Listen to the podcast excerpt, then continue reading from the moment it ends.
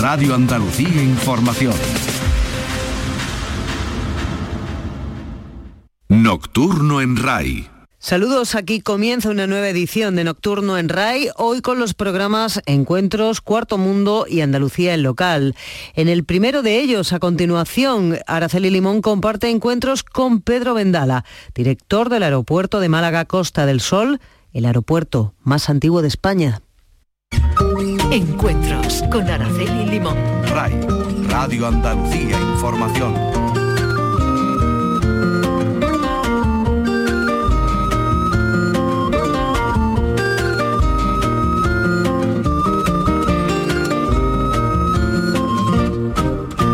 Nuestro invitado de hoy está al frente, podríamos decir, de una, una ciudad eh, con más de 8.000 habitantes fijos y por la que pasan al año otros 20 millones.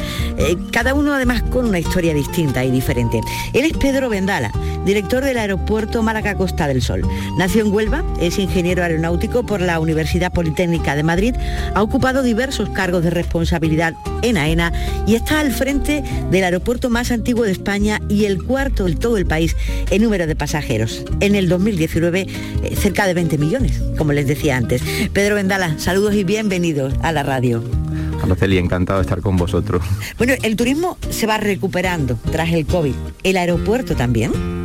Sí, sí, vamos paralelos. Aeropuerto y turismo aquí en Málaga, Costa del Sol, son, vamos, tenemos la misma senda. De hecho, hay una simbiosis entre ambos y, y, jugamos ese círculo virtuoso de ayudarnos los unos a los otros.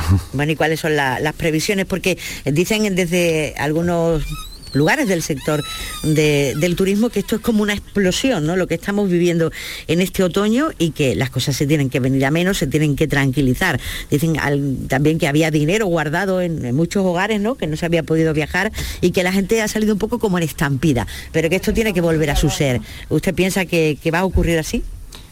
evidentemente veníamos de valores muy muy bajitos de tráfico del año pasado y la recuperación ha sido muy muy significativa. También hay que decir que todavía no hemos alcanzado los niveles que teníamos en 2019. Mm, el corto plazo, más o menos, podemos tener vislumbrarlo y, es cierto que hay una recuperación fuerte.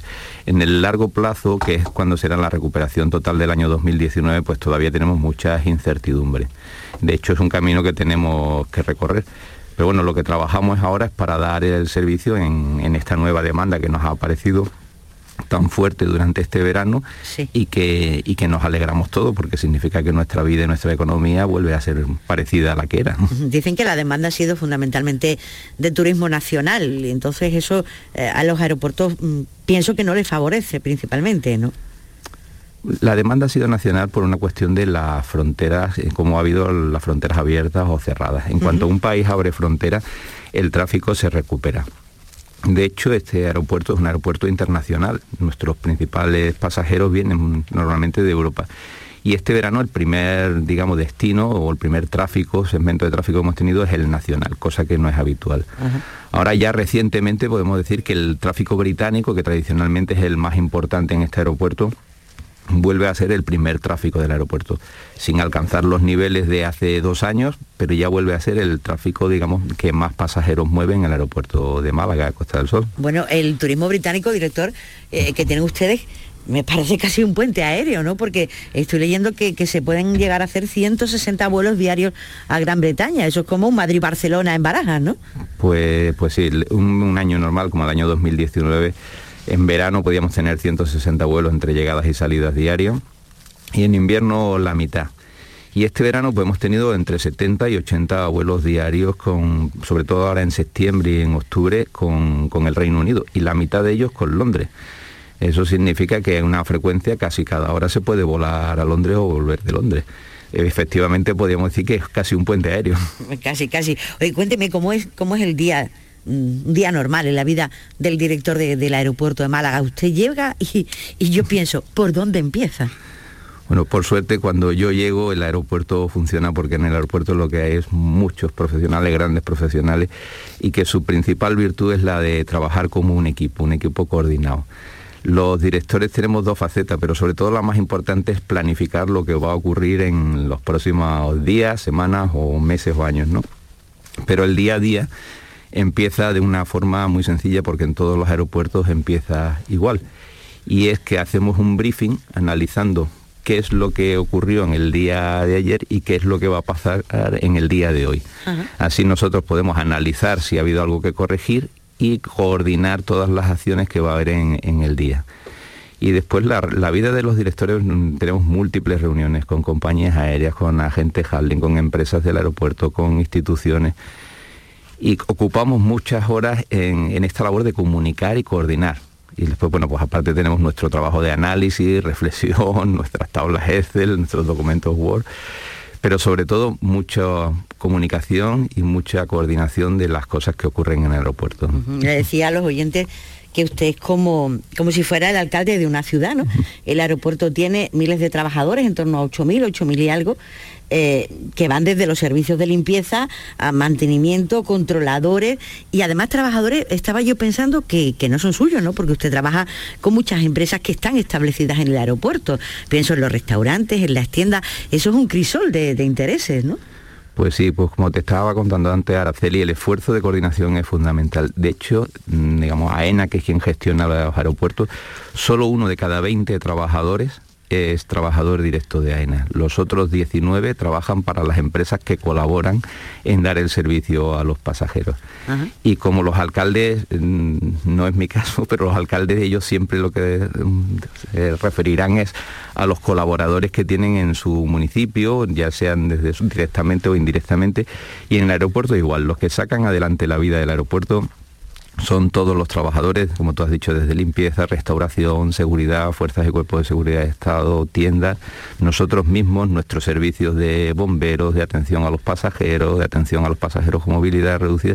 Hay infinidad de ocupaciones en el, en el aeropuerto que dan servicio y funcionamos como si fuéramos una orquesta donde cada uno interpreta su partitura y lo que hacemos desde AENA de alguna forma es escribir esa partitura para que todos los músicos puedan sonar como si fuera una única melodía coordinada.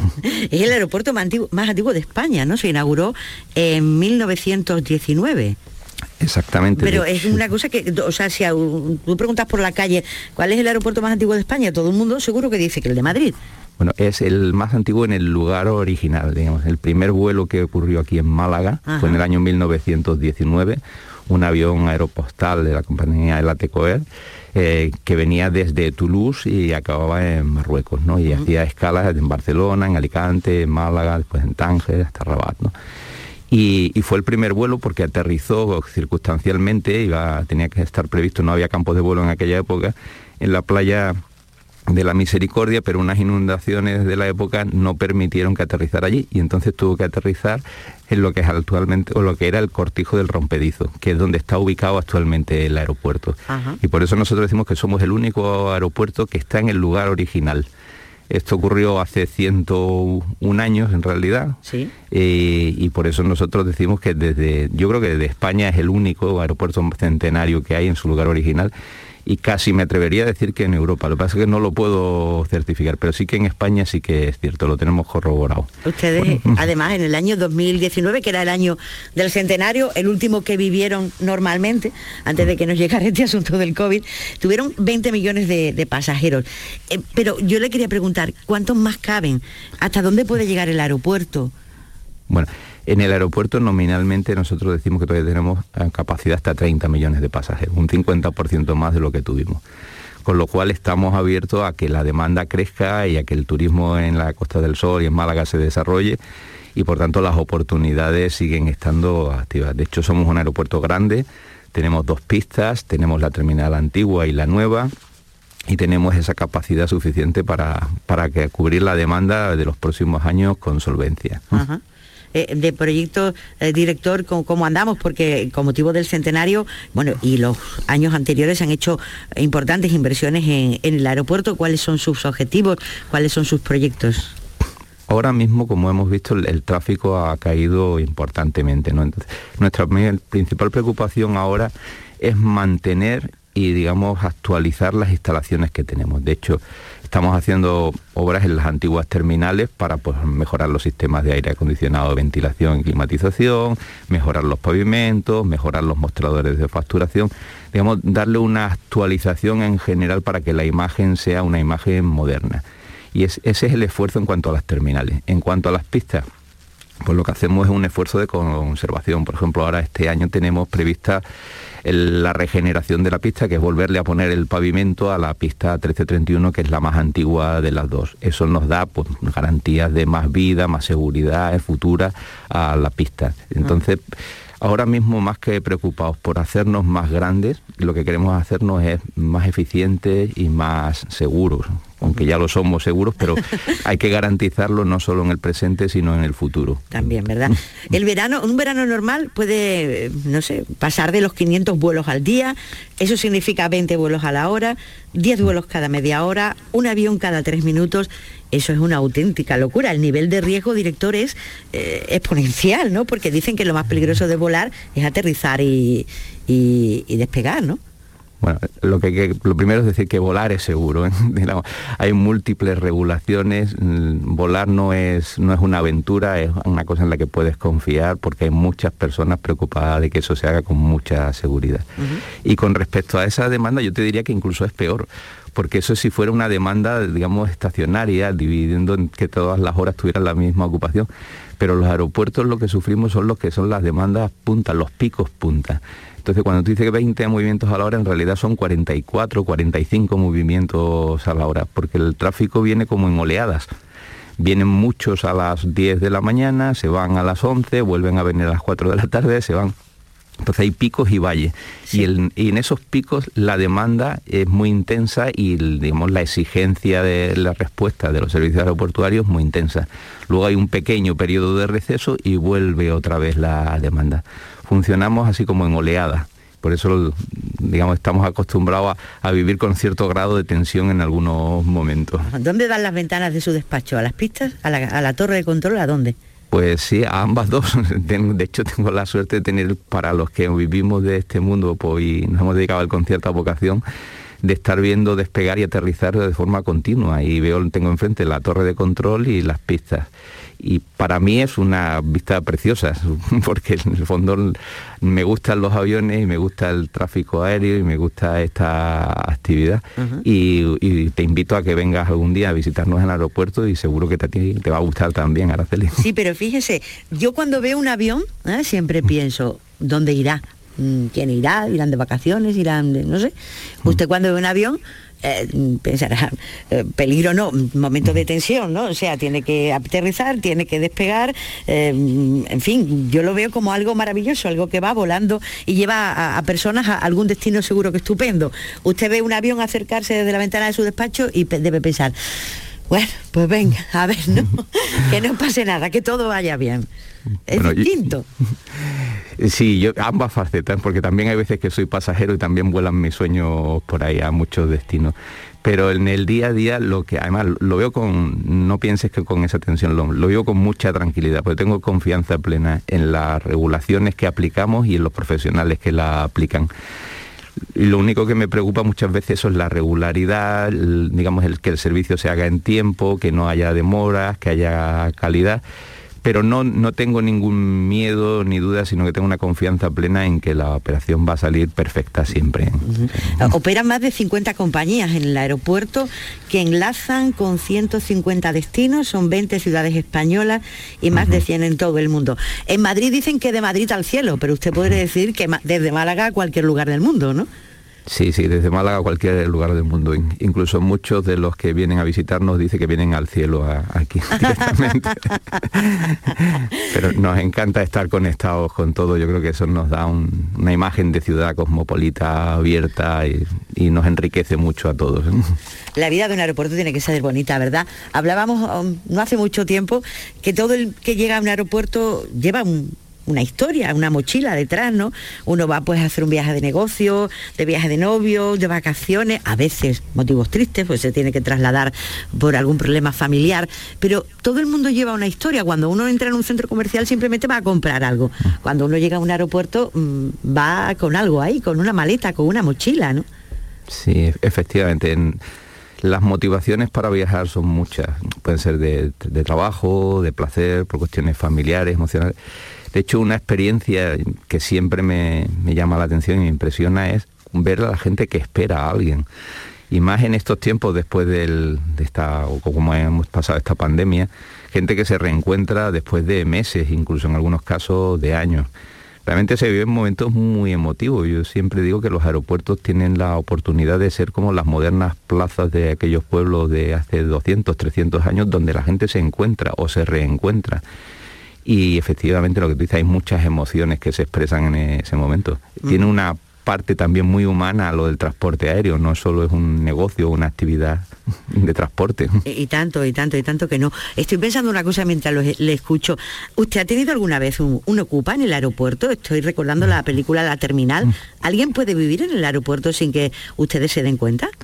Bueno, sin que se den cuenta no, porque los aeropuertos, yo se lo tengo que decir, son zonas muy, muy vigiladas. Casi nada ocurre en un aeropuerto sin que se sepa. Y yo se lo digo a todo el mundo, una vez que entras en un aeropuerto, el aeropuerto está lleno de cámaras, hay muchos profesionales de la seguridad dentro del aeropuerto y se sabe todo. Lo que sí que ocurre es que hay veces que hay pasajeros que o no pueden entrar en el país o son rechazados y entonces algunos días pueden llegar a estar en el aeropuerto. Pero hay unas zonas especiales destinadas a ella, custodiadas por la Fuerza de Cuerpo de Seguridad y la digamos esa imagen de vivir en el aeropuerto como en la película de Tom Hanks es muy difícil que, ocurra ¿no? se le ha muerto alguien en el aeropuerto y en el otro extremo le ha nacido algún niño en el aeropuerto pues en el aeropuerto ocurre de todo. De hecho, en el aeropuerto sí que muere gente, porque son diariamente tenemos ahora más de 50.000 pasajeros y, como tú has dicho, al año hemos llegado a tener casi 20 millones y sí, como en las ciudades, como tú has dicho al principio, pues en las ciudades ocurre de todo. Lo único que nosotros tenemos que decir que tenemos un servicio médico, unos médicos y unos ATS, y tenemos una ambulancia para trasladarlos en cuanto hay una urgencia o una emergencia a un centro sanitario que los puedan tratar con, digamos, con las condiciones que exigen. y, yo creo que esa es la respuesta que tenemos que dar, evitar en lo posible que ocurra una desgracia y si ocurre una, atenderla lo más rápido posible con muy buenos profesionales que lo que han hecho muchas veces salvar muchas vidas y probablemente atender también a muchas madres y traer al mundo algún algún niño o hacer que pueda ir rápidamente a, al hospital. hay, que decir una cosa, las gestantes no pueden viajar a partir, no sé si creo que ahora mismo de las 36 semanas, por lo cual el, riesgo es menor, pero aún así estas cosas ocurren. Hombre, claro que sí. si ocurren, ahí estará nuestro servicio médico para para ayudarlos en cualquier momento. me de una duda, ¿el aeropuerto del suelo español legalmente o es como los aviones y los barcos? No, es suelo español, la soberanía del suelo es española totalmente. Lo único que hay cuando viene algún pasajero internacional tiene que pasar un proceso de inmigración donde se le identifica y muestra sus pasaportes, su visado, para ver si tiene autorización para entrar en el territorio nacional.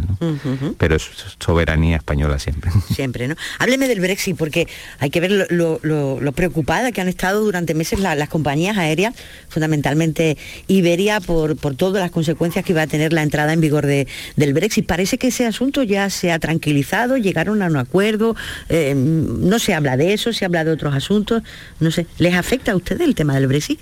Pues sin duda nos afecta, lo que pasa es que esperamos resolverlo y gestionarlo bien.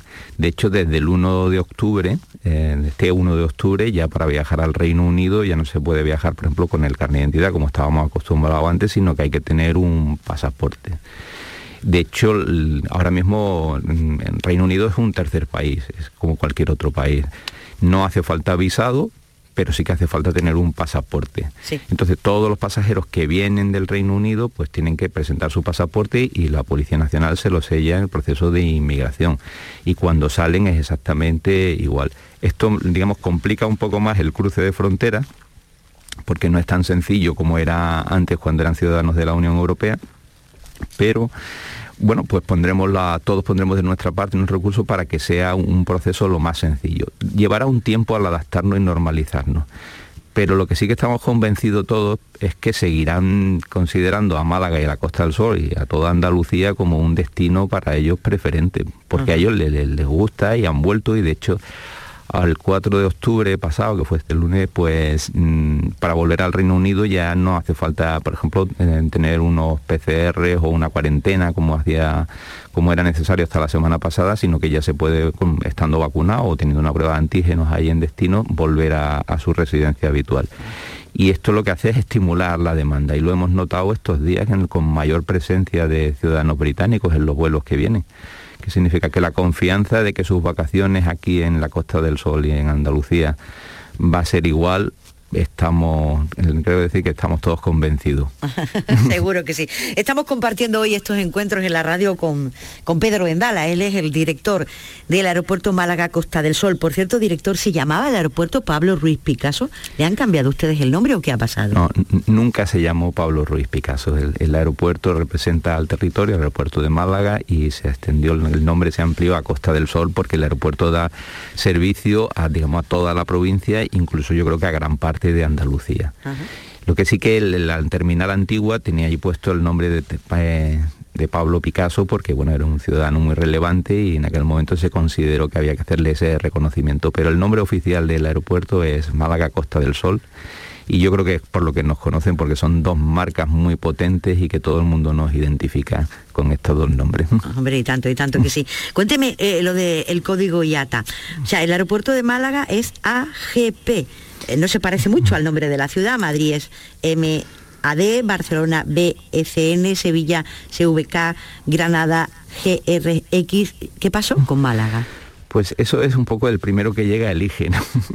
Pero vosotros son muy antiguos. Sí, sí, pero es digamos un código IATA de la Asociación de Líneas Aéreas para que un nombre internacional para que todo el mundo lo reconozca y digamos el MAG o el MLG estaban ya cogidos por otros aeropuertos internacionales.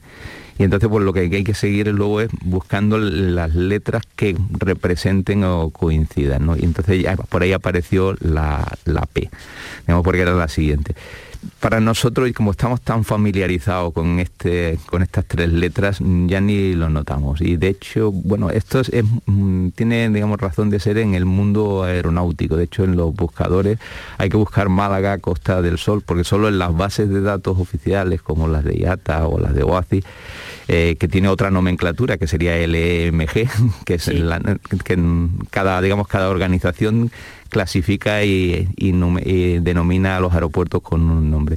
Yo creo que para los ciudadanos lo que tienen que quedarse es con la idea de Málaga Costa del Sol, porque es realmente lo que nos representa y con lo que nos sentimos identificados. Y las letras, pues como aquello de las matrículas de los coches, que muchas veces, cuando antiguamente, cuando era chico, decíamos, eh, yo que soy de Huelva, decía HU o H, ¿no? era Huesca o Huelva. ¿Podríamos ponerle sol? ¿Lo, admitiría el código IATA?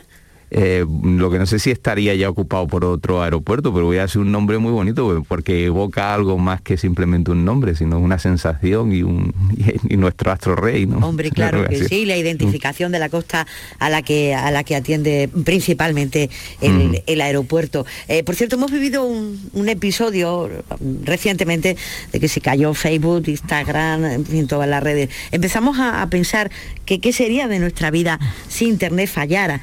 Eh, ¿usted qué haría? ¿Cerrar el aeropuerto? ¿no? Y decir, bueno, pues nos vamos a casa ya. Y así eso, cuando vuelva, cuando vuelva venimos, ¿no?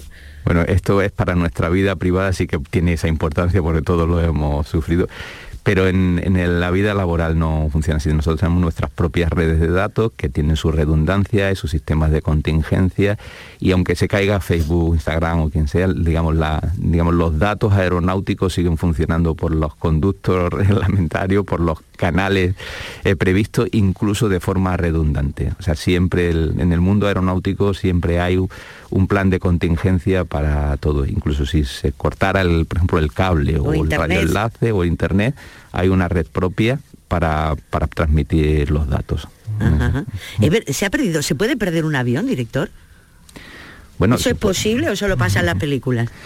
Bueno, hay algún caso que se perdió, aquel avión de Malasia, el, 370, con una cosa extraña que supongo que, que, tiene su proceso de investigación y con los años sabremos exactamente cuál es su fin. Pero hoy día, digamos, en el mundo occidental, en Europa, es muy difícil que un avión se pueda perder. Un avión está identificado en todo momento por dónde va, cuál es su trayectoria, hay radares, hay sistemas ASB, hay sistemas GPS, hay sistemas de comunicaciones y, digamos donde nosotros vivimos, la parte del mundo donde nosotros vivimos es espacio aéreo controlado, pero es el 100% del espacio aéreo controlado, que significa que no puede entrar nadie a volar sin que se sepa quién es, a dónde va, con qué velocidad, cuál es su nivel de vuelo y dónde está exactamente. Evidentemente esto hay zonas del mundo donde a lo mejor en el Índico o en la Antártida o en algunas zonas del Pacífico donde no están cubiertos, pero bueno, la tecnología ha hecho que se lancen nuevos satélites que den cobertura en estas zonas tan alejadas del, digamos, de donde las personas vivimos pero aquí, digamos, en esta parte del mundo, Europa y, digamos, Estados Unidos, es imposible que no sepamos dónde está un avión. De hecho, es una obligación, una cuestión de seguridad, saber dónde están todos, para, entre otras cosas, para que puedan volar de forma segura. Claro que sí. Eh, ¿Cómo cambió la vida eh, del aeropuerto los vuelos de bajo coste? La vida de los ciudadanos la cambió radicalmente, eh, el viajar se democratizó, los aviones también, pero ¿cómo cambió la vida de los aeropuertos? Pues yo creo que significativamente, porque entre otras cosas cambiamos de escala, le pusimos casi un cero a todo detrás, multiplicaba por 10. Y yo creo que eso es muy importante no solo para el tráfico aéreo, sino porque lo acercó a todos nosotros. Antes, cuando pensábamos, cuando éramos más jóvenes, cuántas veces hemos volado en el año y todos decíamos una o dos en el mejor de los casos. Ahora casi, hay veces que volamos casi semanalmente o cada dos semanas o cada tres y, es habitual y lo hemos incorporado a nuestra vida diaria. Y el hecho de que estas compañías que no son de bajos servicios ni de bajos costes, sino que son de bajos precios, pero el servicio es igual de bueno que cualquier otra, porque nos llevan y nos traen con seguridad y muchas veces con gran comodidad de un, de un lugar a otro, lo que ha hecho es que todos tengamos acceso al transporte aéreo. Y yo creo que eso es una buena noticia, una buena noticia y, sobre todo para los que vivimos de una zona turística porque ha hecho que nuestra industria tenga una mayor, digamos, relevancia y un mayor alcance y mayor actividad. Por eso esto ocurrió, digamos, con la liberación dentro de la Unión Europea en los años 91 y 92 con los paquetes liberalizadores y desde entonces yo creo que ha sido muy bueno para la industria, para las aerolíneas, para el turismo y, en general para el transporte aéreo.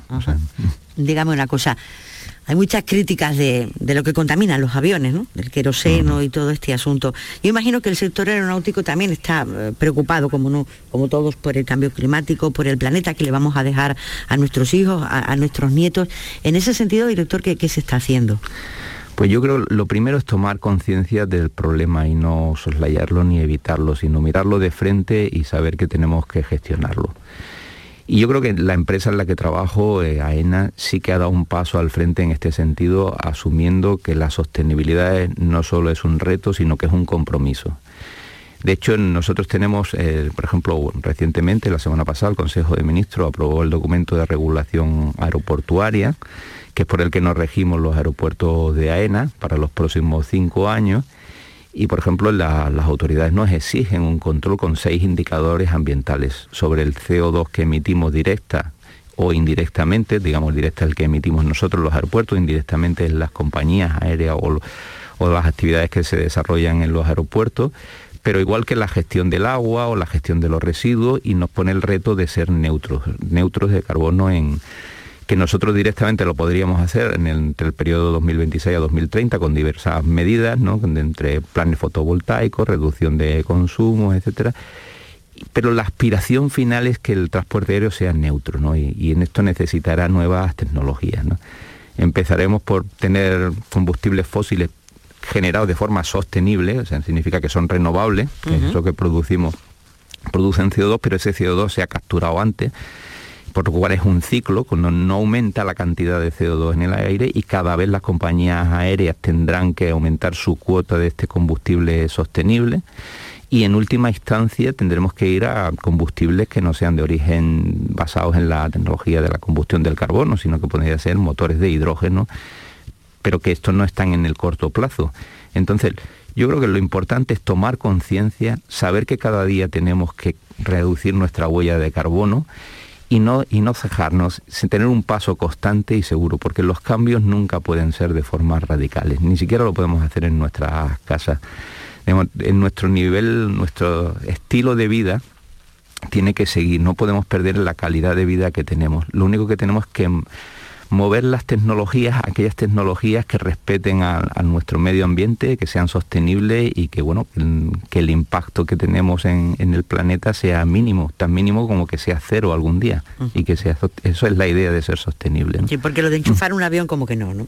Como el coche eléctrico. Los, habrá eléctricos, digamos, en algunos modelos de, digamos, de como el avión de ahí corto, medio y largo radio, los de corto radio sí que podrían llegar a tener tecnologías eléctricas, ¿no?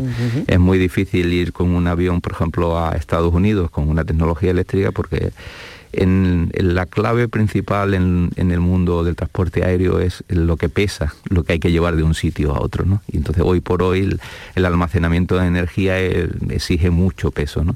Pero en distancias cortas no es descabellado que podamos ir algún día desde Málaga hasta Madrid en un avión eléctrico. Lo veremos. Habría que hacer muchas centrales nucleares para luego cargar los aviones, pero en fin, ese, mm. ese es otro debate. Le he escuchado al director del aeropuerto de Málaga, Costa del Sol, es decir, a usted decir que los aeropuertos no deben vivir solo del turismo, de que pueden vivir, director. Pues el aeropuerto debemos vivir de muchas cosas, porque nosotros le damos un servicio a la sociedad, pero lo damos también a las empresas y a las industrias. De hecho, decimos que el éxito de la conectividad, de, por ejemplo, de nuestro aeropuerto es que en nuestro aeropuerto no van el 100% de los pasajeros con una motivación turística, sino que un porcentaje de ellos, por ejemplo, tiene una motivación empresarial, van por una cuestión de actividad laboral o de negocio. Otros para ver a sus amigos, familiares, etcétera. La suma de todos estos tipos de pasajeros es lo que hace que los aviones se llenen y evidentemente unos tienen más o menos capacidad adquisitiva y tendrán, lo, como decimos siempre, los precios de los billetes.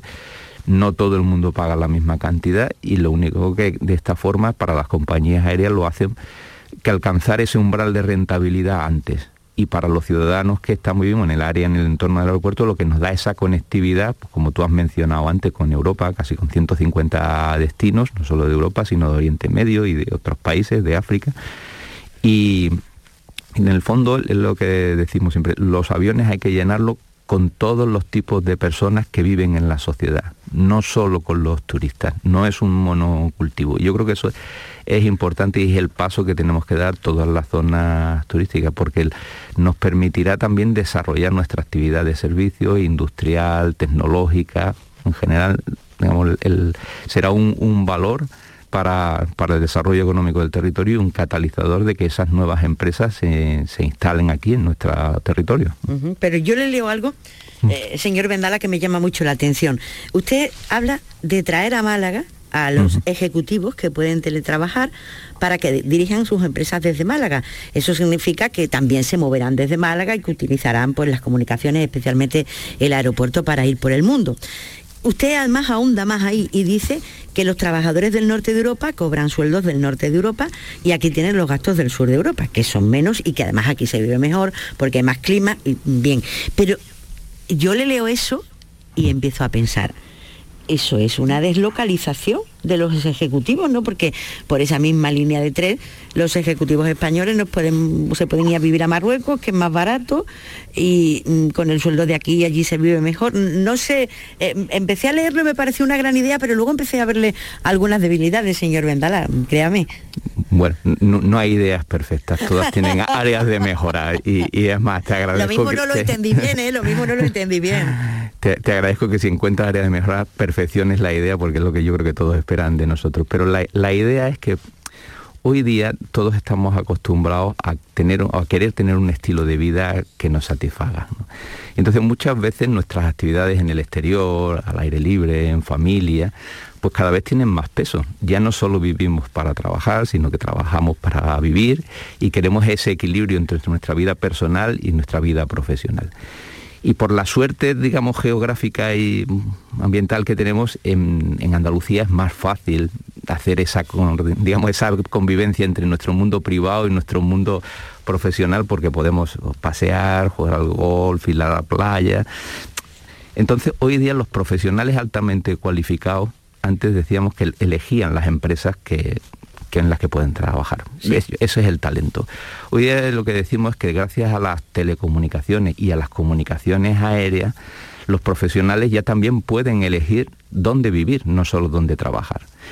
¿Y qué es lo importante aquí? Que el porque no significa que mm, toda nuestra vida profesional a partir de ahora vaya a ser a través de una conexión vía Zoom o vía cualquier otro programa informático, porque necesitamos el contacto, necesitamos hablarnos. La riqueza de, hacer equipo es, que, que nos conectamos, que trasladamos nuestras ideas, que, que funcionamos como un organismo vivo que se interrelaciona. Pero a lo mejor no tenemos que interrelacionarnos cinco días a la semana sino podemos relacionarnos con nuestros compañeros dos, tres días a la semana. De hecho, muchas empresas han optado por tener unos días de la semana de teletrabajo y otros días de la semana presenciales. Esto empieza a ser un, estándar y es habitual.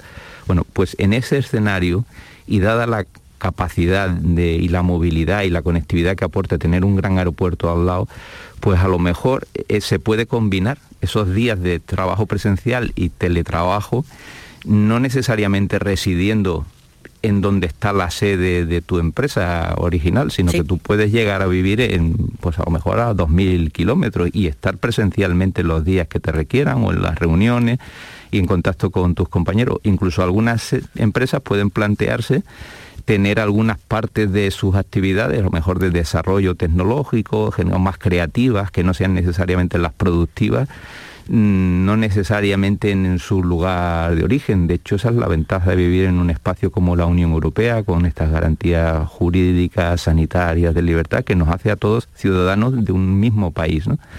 Bueno, pues eso es un poco, yo no diría deslocalización, como dice, sino descentralización.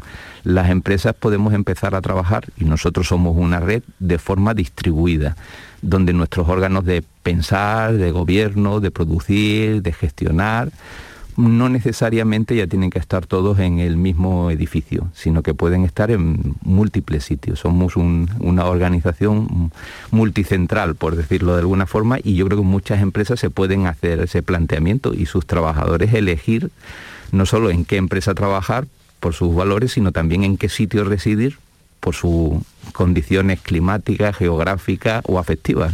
Claro, y de mientras el, avión que los lleva y que los trae y, haciendo negocio, que está, eso sí, ahí, ahí le vi toda la parte buena y se la vi rápidamente. Eh, dígame una cosa, hay mucha leyenda, mucha, eh, no sé, mucha imaginación popular en torno a los aviones privados, a los vuelos privados. Eh, normalmente quienes los utilizan, ¿es verdad que, son cantantes, futbolistas o, es gente que tiene que ir rápidamente a un lugar? No sé. ¿Quiénes son los, los usuarios del avión privado? Pues los usuarios efectivamente son gente de alto poder adquisitivo, pues muchos de ellos son propietarios de su avión, pero no siempre son, como imaginamos, un famoso o un, digamos, un hombre de, gran fortuna. Hay veces que las propias organizaciones, los aviones mm, privados, los vuelan sus dueños, pero también se alquilan a, hay empresas que lo gestionan para alquilarlo a otros grupos de personas. Entonces hay, por ejemplo, una compañía que puede tener una convención y quiere traer a lo mejor a seis directivos desde el norte de Europa, por ejemplo aquí a Málaga, pues igual les interesa más que tenerlos por ahí danzando por distintos aeropuertos, a lo mejor a un aeropuerto pequeño, contratar un avión privado y traerlos aquí. Porque incluso los costes a lo mejor no son tan distintos que traerlos en una clase business en un vuelo regular. Eh, hoy ya digo que hoy día no todo el que viaja en un avión privado tiene que ser necesariamente alguien de gran fortuna. No sabemos nunca quiénes van, es como tú decías antes, cuando vuela un avión hay muchas motivaciones y muchos, digamos, sueños allí, pues ahora cuando vemos un avión privado no solo es un cantante, un futbolista o un famoso, sino que a lo mejor son un grupo de trabajadores que una multinacional los quiere mover de un sitio a otro para una reunión o para un, evento, un congreso. Claro. Hábleme de, los días del COVID, porque ustedes además eh, estaban en, el centenario, la celebración, 20 millones de pasajeros en un año, en un momento de euforia total y de pronto todo se cortó y se quedaron ahí para, tramitar emergencias sanitarias, para repatriaciones, para, para poco más. ¿Cómo fue aquel corte, señor Vendala? Pues nosotros, yo lo que digo muchas veces, el aeropuerto no deja de ser más que un reflejo de, lo que ocurre en la sociedad. Y lo que nos ocurrió fue un golpe seco que nos dio a, la sociedad y nos dio al aeropuerto. De un día para otro tuvimos que no cesar, porque nunca cesamos actividad, siempre estuvimos dando el servicio, pero la actividad comercial, digamos esta actividad que decimos de los viajeros de trabajo, de turismo, motivos personales, y lo único que quedaron son vuelos de, vuelos de repatriación. De cada uno quería volver a su casa, con su familia, a su país, donde se sentía seguro. Y, no era fácil porque las fronteras se cerraban y había que conseguir que todo el mundo estuviera donde quería estar y con quien quería estar. Y las compañías ahí dieron un paso al frente y pusieron todos los vuelos que hicieran falta y nosotros pues los ayudamos, estuvimos abiertos, trabajamos con los consulados, con las autoridades y yo creo que se hizo relativamente bien en un plazo de tiempo rápido, porque además hay personas que no, todo el mundo tiene la facilidad para viajar, tienen problemas idiomáticos, problemas de documentación, problemas de capacidad para comprar un billete, pero al final se resolvió. Y luego nos quedamos como paralizados, con un vuelo, dos vuelos, algún vuelo sanitario, nosotros ya sabes que tenemos la conexión con Melilla y le desde aquí, desde Málaga, se le da soporte a, muchos enfermos en, Melilla que, tienen, que necesitan un tratamiento específico. Y nos quedamos eso, pues de, como tú decías, de los 500 vuelos que podíamos tener a tener unos pocos vuelos, ¿no? Pero el aeropuerto seguía abierto y la tristeza es lo que nos inundó, como a la ciudad. La ciudad estaba triste, estaba vacía y el aeropuerto estaba triste y estaba vacío. Y así, así lo vivimos. Y como usted paseaba por los pasillos, no sé qué, qué sensación le, le daba, se angustiaba, porque eh, aquí cada profesional y cada persona lo afrontó de una manera distinta, ¿no? Cuando usted, eh, que está acostumbrado a trabajar en un sitio donde hay tantísima gente, donde hay trasiego y a veces demasiado trasiego, no sé, cuando pasaba por los pasillos, ¿qué, qué pensaba? Pues yo tengo que confesar que lo personal, como todos, sentíamos un poco de miedo pero cuando estaba en el aeropuerto no sentía miedo, lo que sentía era una profunda tristeza de ver aquello vacío, de ver la gente con... no había una sonrisa, las conversaciones todo eran sobre lo mismo, el ambiente realmente era una especie de, luto en el que vivíamos. Por eso nos ha dado tanta alegría el que vuelvan. yo sé que nos ha tensionado el que vuelvan, volver a la actividad, a todos nos está costando pero nos ha dado una alegría porque es recuperar la vida que habíamos perdido. Y en el aeropuerto la vida es un frenesí, es gente yendo y viniendo, corriendo porque los aviones salen en hora, porque hay que hacer los procesos. Y verlos ahora, bueno, dirán, los aeropuertos son más o menos porque en los aeropuertos hay muchos procesos y hay muchos procesos que necesitan cola pero en el fondo eh, ya te digo aunque el, aunque puedan ser digamos esto incómodo tensionado como decías al principio a mí me da alegría porque yo recuerdo la pandemia como una época de profunda tristeza es, lo, es, la sensación que yo me he quedado. ¿Y qué hacían ustedes todo el día? Acostumbrado al ritmo que llevan, quiero decir. En la pandemia había cosas que hacer suficiente, pero estar acostumbrado a un ritmo frenético, ¿qué, qué hacían? Bueno, pues la mayoría de los trabajadores del aeropuerto fueron a ERTE y los trabajadores de AENA ninguno fue a ERTE, pero muchos se pudieron quedar en casa en principio para proteger su salud. Y otros tenían que estar presenciales, estuvieron desde el primer día, no fallaron ninguno. ¿eh? Y yo se lo tengo que reconocer siempre eso, porque es un, digamos, muchas veces los servicios públicos eh, tienen que estar activos no porque haya demanda en ese momento, sino por si la hubiera, por si hiciera falta, si llegara un vuelo sanitario, si llegara un vuelo con material médico, si hubiera que repatriar a gente, se fletaron aviones solo para repatriar gente. La comunidad internacional aquí en la Costa del Sol es muy numerosa y de muchos países. Bueno, pues ellos estaban allí, ellos estaban allí y y estaban dispuestos a hacer lo que se le lo que hiciera falta lo que hacía lo que hacen todos los días. Y bueno el resto del tiempo pues mucha coordinación adaptarnos cerramos terminales abrimos terminales. Bueno todo el digamos por primera vez en la historia en los aeropuertos siempre decimos que la planificación es casi sagrada. Tenemos que saber lo que va a ocurrir mañana lo que va a ocurrir la semana que viene. Y por primera vez eh, funcionábamos con una antelación de qué vamos a hacer mañana. Claro. ¿Cuál ha sido la situación más complicada que ha vivido usted al frente del aeropuerto? Quizás esta de, del COVID o ha habido algún momento, no sé, más complicado, más duro. Bueno, duros no, porque ya digo, yo tengo mucha confianza en los equipos que trabajan y hay, hay veces que se puede quedar un avión parado en la pista circunstancialmente, eso exige que hay que correr mucho para sacarlo, porque los que están en el aire tienen que aterrizar para no tenerse que desviar o por todo ese tipo de cosas lo que se vive es con tensión, pero con plena confianza en los equipos. Yo diría que duro, duro es, de verdad duro es la pandemia, porque sientes la impotencia. Para todo lo demás, yo creo que tenemos gente capaz y herramientas para resolver los problemas. para estas cosas imprevisibles para nosotros en aquel momento, pues nos vimos un poco sin esas herramientas y, sobre todo sin, tengo que decirlo, yo creo que al mundo nos cogió con el paso cambiado y nosotros tenemos que aprender mucho para, no sé si algo volverá a ocurrir alguna vez otra cosa similar o no, pero sí tenemos mucho que aprender de sobre nuestra capacidad de respuesta. Yo creo que lo hemos aprendido. ¿eh? Nosotros sí que hemos reflexionado mucho sobre esto y, por lo menos en el transporte aéreo lo hemos aprendido. Y de hecho ahora hay muchas normas que, igual que cuando en el 11S, que saldrán mucha normativa y mucha reglamentación para gestionar estas situaciones tan nuevas. O sea que se van a quedar, hay cosas que se van a quedar para siempre. Hay cosas que se pueden quedar para siempre, no lo sabemos porque ya digo, esto además no es solo una cuestión de, digamos, de España, esto, nosotros vivimos en el contexto de la Unión Europea, pero ahora todos tenemos un, digamos, un certificado de vacunación que, que funciona en especie de pasaporte, no lo es, no es un pasaporte de vacunación, pero sí es un certificado de vacunación las fronteras se abren y se cierran, digamos, antes vivíamos en el espacio Schengen, que son los acuerdos de libre circulación, porque la Unión Europea es libre circulación de personas, capitales, trabajadores, y por un momento dado eso que parecía que era el paradigma del nuevo, de la nueva Europa, se cortó y no había esa libre circulación de, ni de personas, ni sí que la hubo siempre de mercancías y de trabajadores, pero no de personas, de la libre circulación. Bueno, pues todo eso el, digamos, las normativas tendrán que recogerlo, en qué condiciones y cómo se garantiza la movilidad de los ciudadanos. Y después pues cosas como la mascarilla o los geles hidroalcohólicos, pues igual algún día, ya estamos muchas zonas a punto de entrar en la zona cero, las restricciones se acaban, pero igual voluntariamente lo seguimos llevando muchos años los ciudadanos para protegernos de, por ejemplo, a lo mejor de la gripe común. O sea, hay cosas que se quedarán en nuestro estilo de vida y será más voluntaria que obligatoria, como lo es ahora mismo, y creo que necesaria. Pero, por ejemplo, esto del distanciamiento social, ya las exigencias no son tan fuertes como al principio, tenemos mascarilla, estamos vacunados, bueno, pues podemos juntarnos, incluso podemos abrazarnos. ¿no?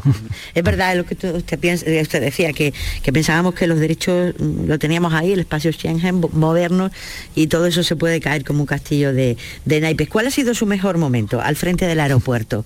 el día que, que salió de allí pensando, bueno, bueno, el, mejor momento es ver que esto que salí, que teníamos, que este túnel tenía luz, al final de este túnel. Yo creo que ese es el mejor momento. Cuánta verdad.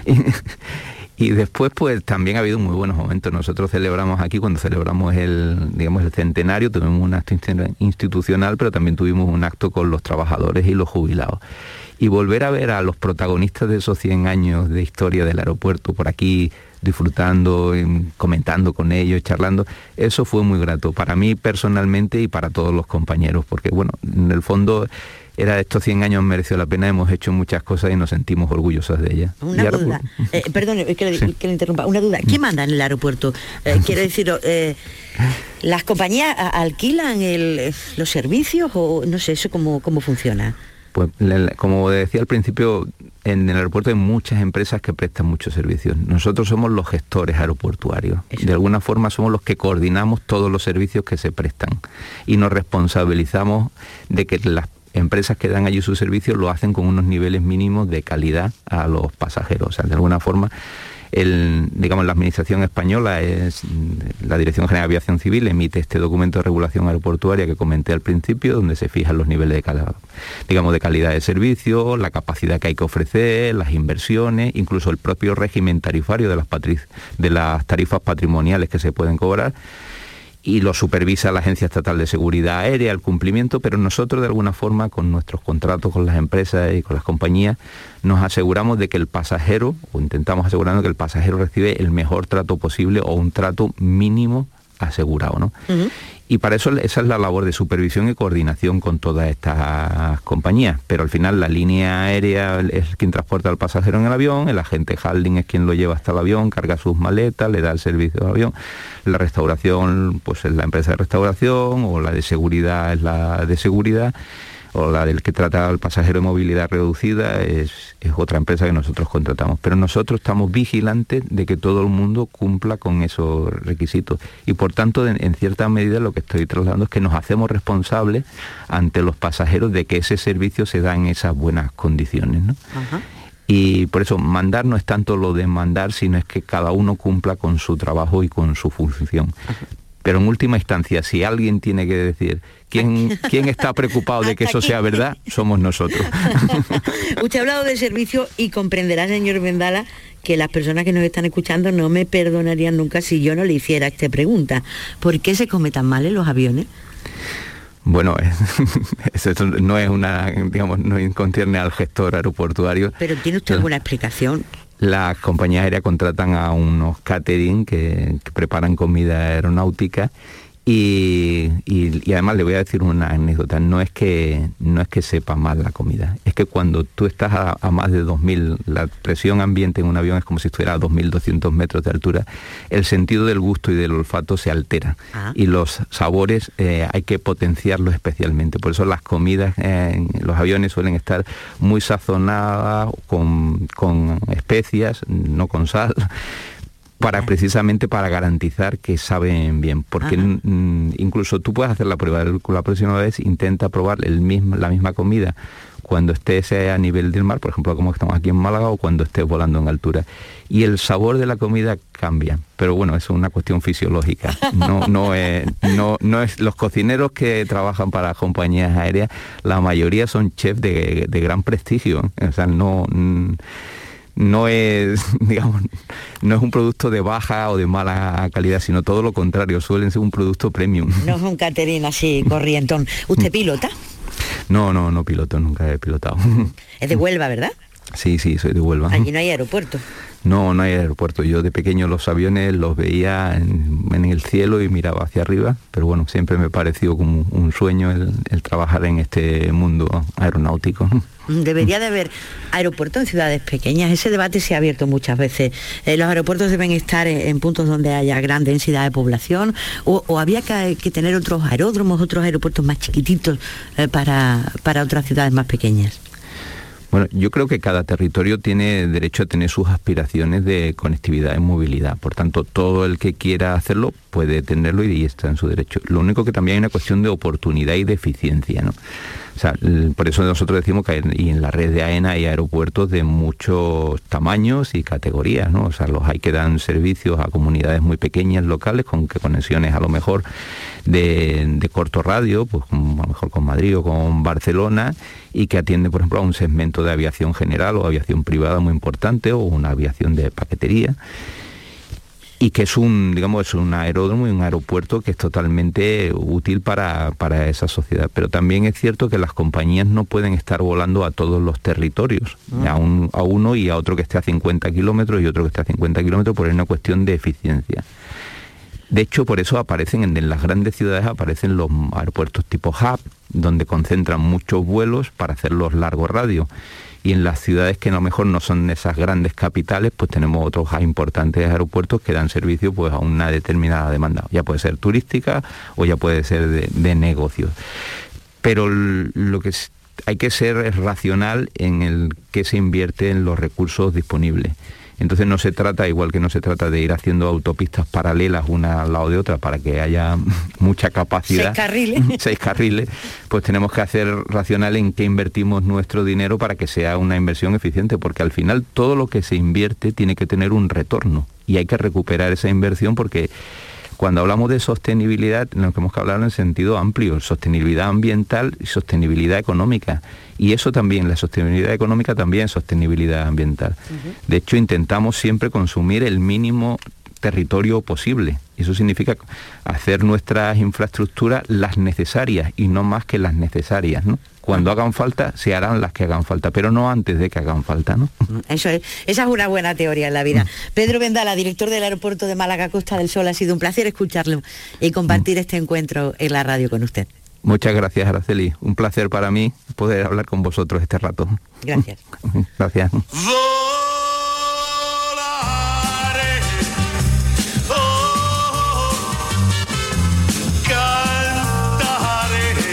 En RAI Encuentro con Araceli Limón. Nel blu dipinto di blu, felice di stare lassù. E volavo, volavo felice più in alto del sole ed ancora più su. Mentre il mondo pian piano spariva lontano laggiù. Una musica musica dolce suonava soltanto per me.